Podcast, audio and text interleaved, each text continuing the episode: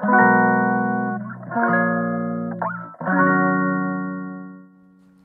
んにちは、ミネチャンネル第38回目の配信です。このチャンネルはちゃんみねことフードアーティストの小山美音子が料理やエンタメ、日々の気づきを気ままにトークします。えー今日は7月10日日曜日です。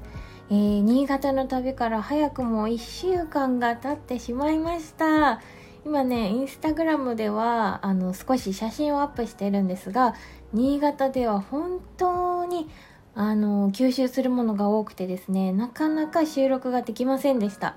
すぐにねその日とかにあの残しておきたかったんですけどもうねアウトプットするよりも先にできる限り自分だけでこの余韻に浸っていたいなっていう気持ちが強くてあっという間に1週間経っちゃいましたね。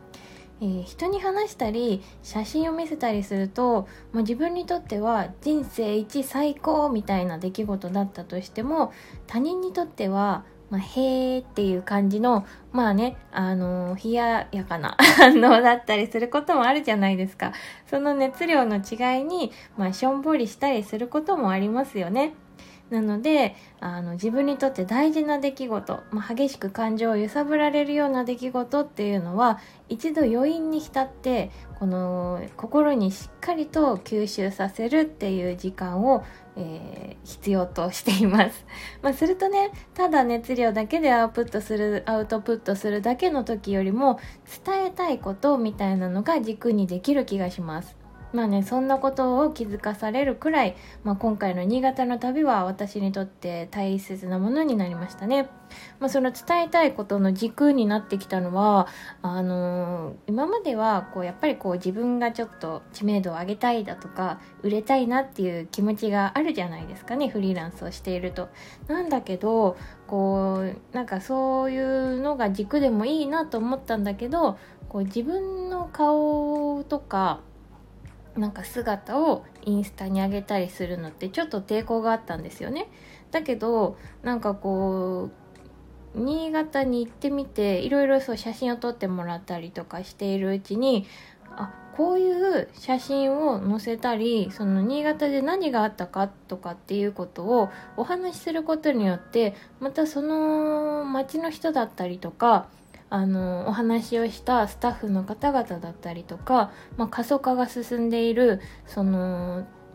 農業の方にとって何かこう活性化につながることなんだなっていうことを、あの感じてですねそれからなんかそういうふうに誰かの役に立つのであれば、まあ、自分が前に出ることをもってやってもいいなって思えるようになったんですよね。まあ、それが今どんな風にあの今後つながっていけるのかなとは思いつつなんですがまずは今できることとしてはこの旅の、ま、感想だったりあの振り返りをするっていうことがまず一つだなと思ったりしています。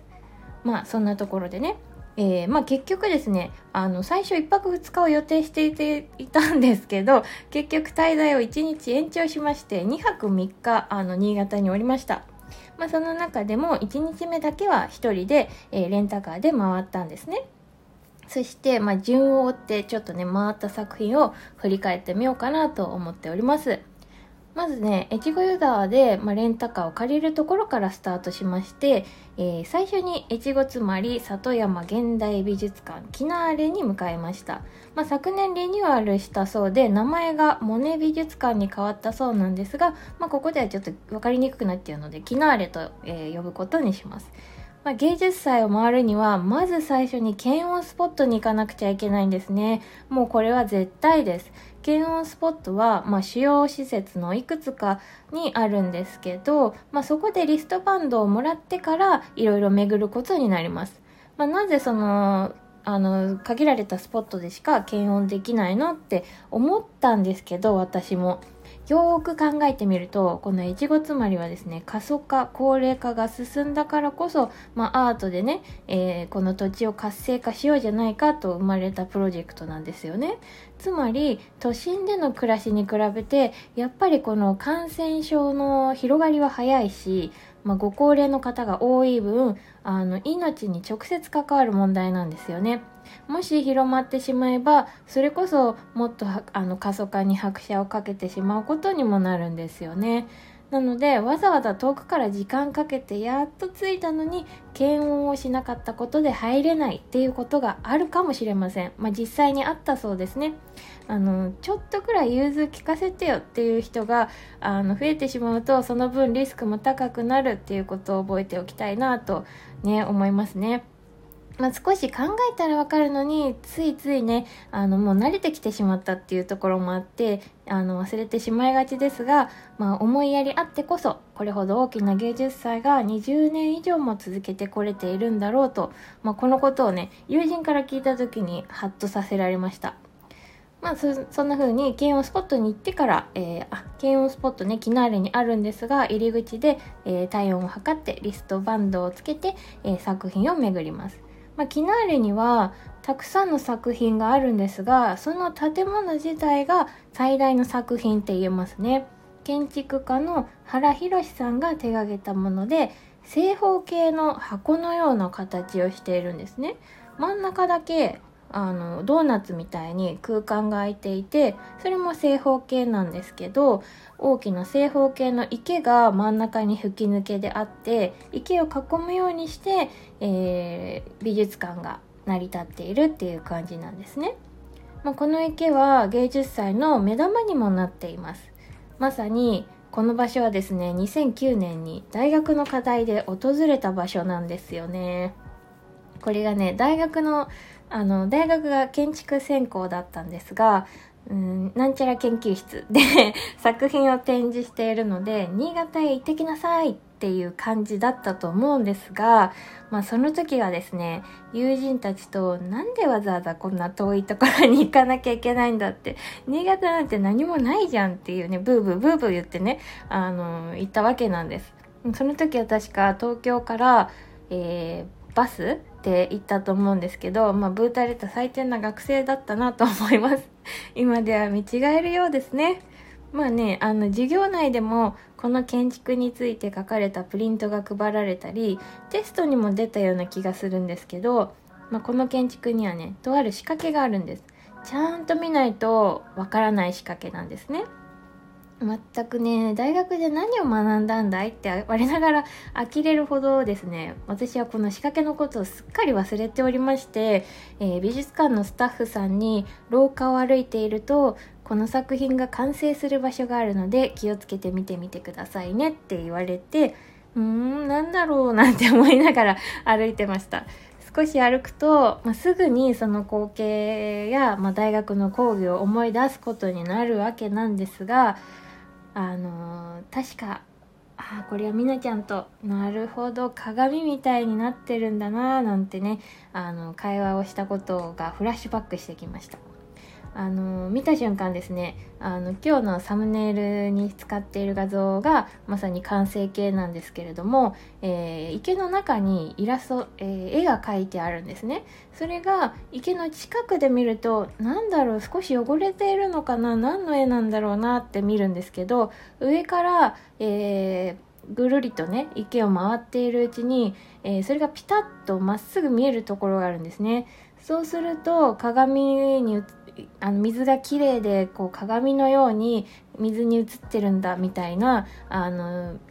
風にこう建物がね見えるっていうような仕掛けがされてるんですね。言葉にすると本当に陳腐です。あのこの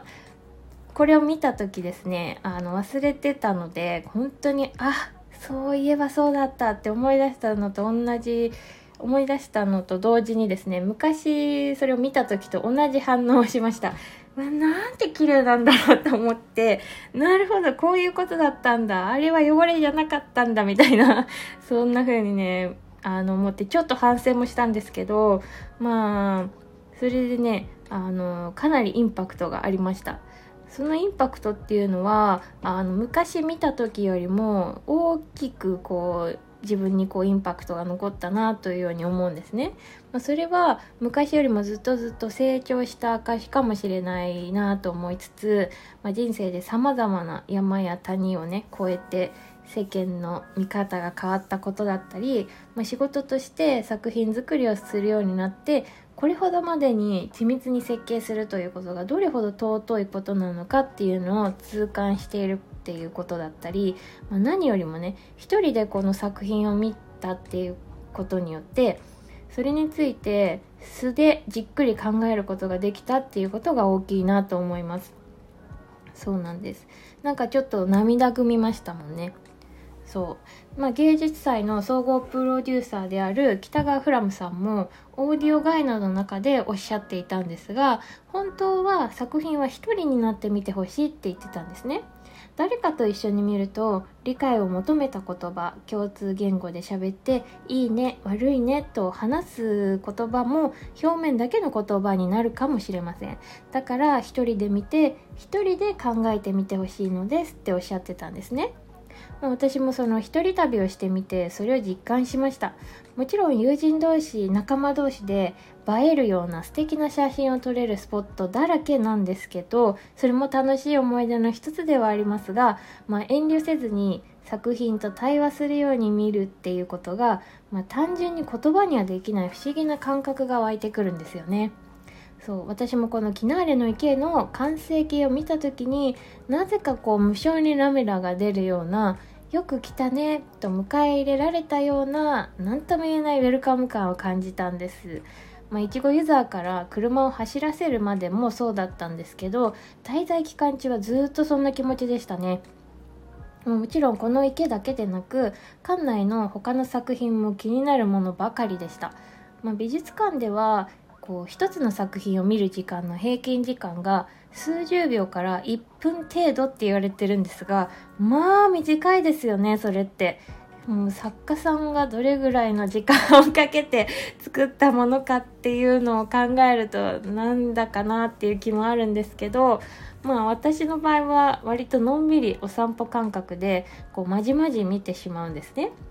むしろこの仕掛けはどうやって作るんだろうなとか何かに応用できないかなとかね作り方も気になってしまうので、まあ、ぐっとねあの覗ける範囲で覗き込んでみたりもするんですが、まあ、そのせいかね他の鑑賞者さんにもよく話しかけられました。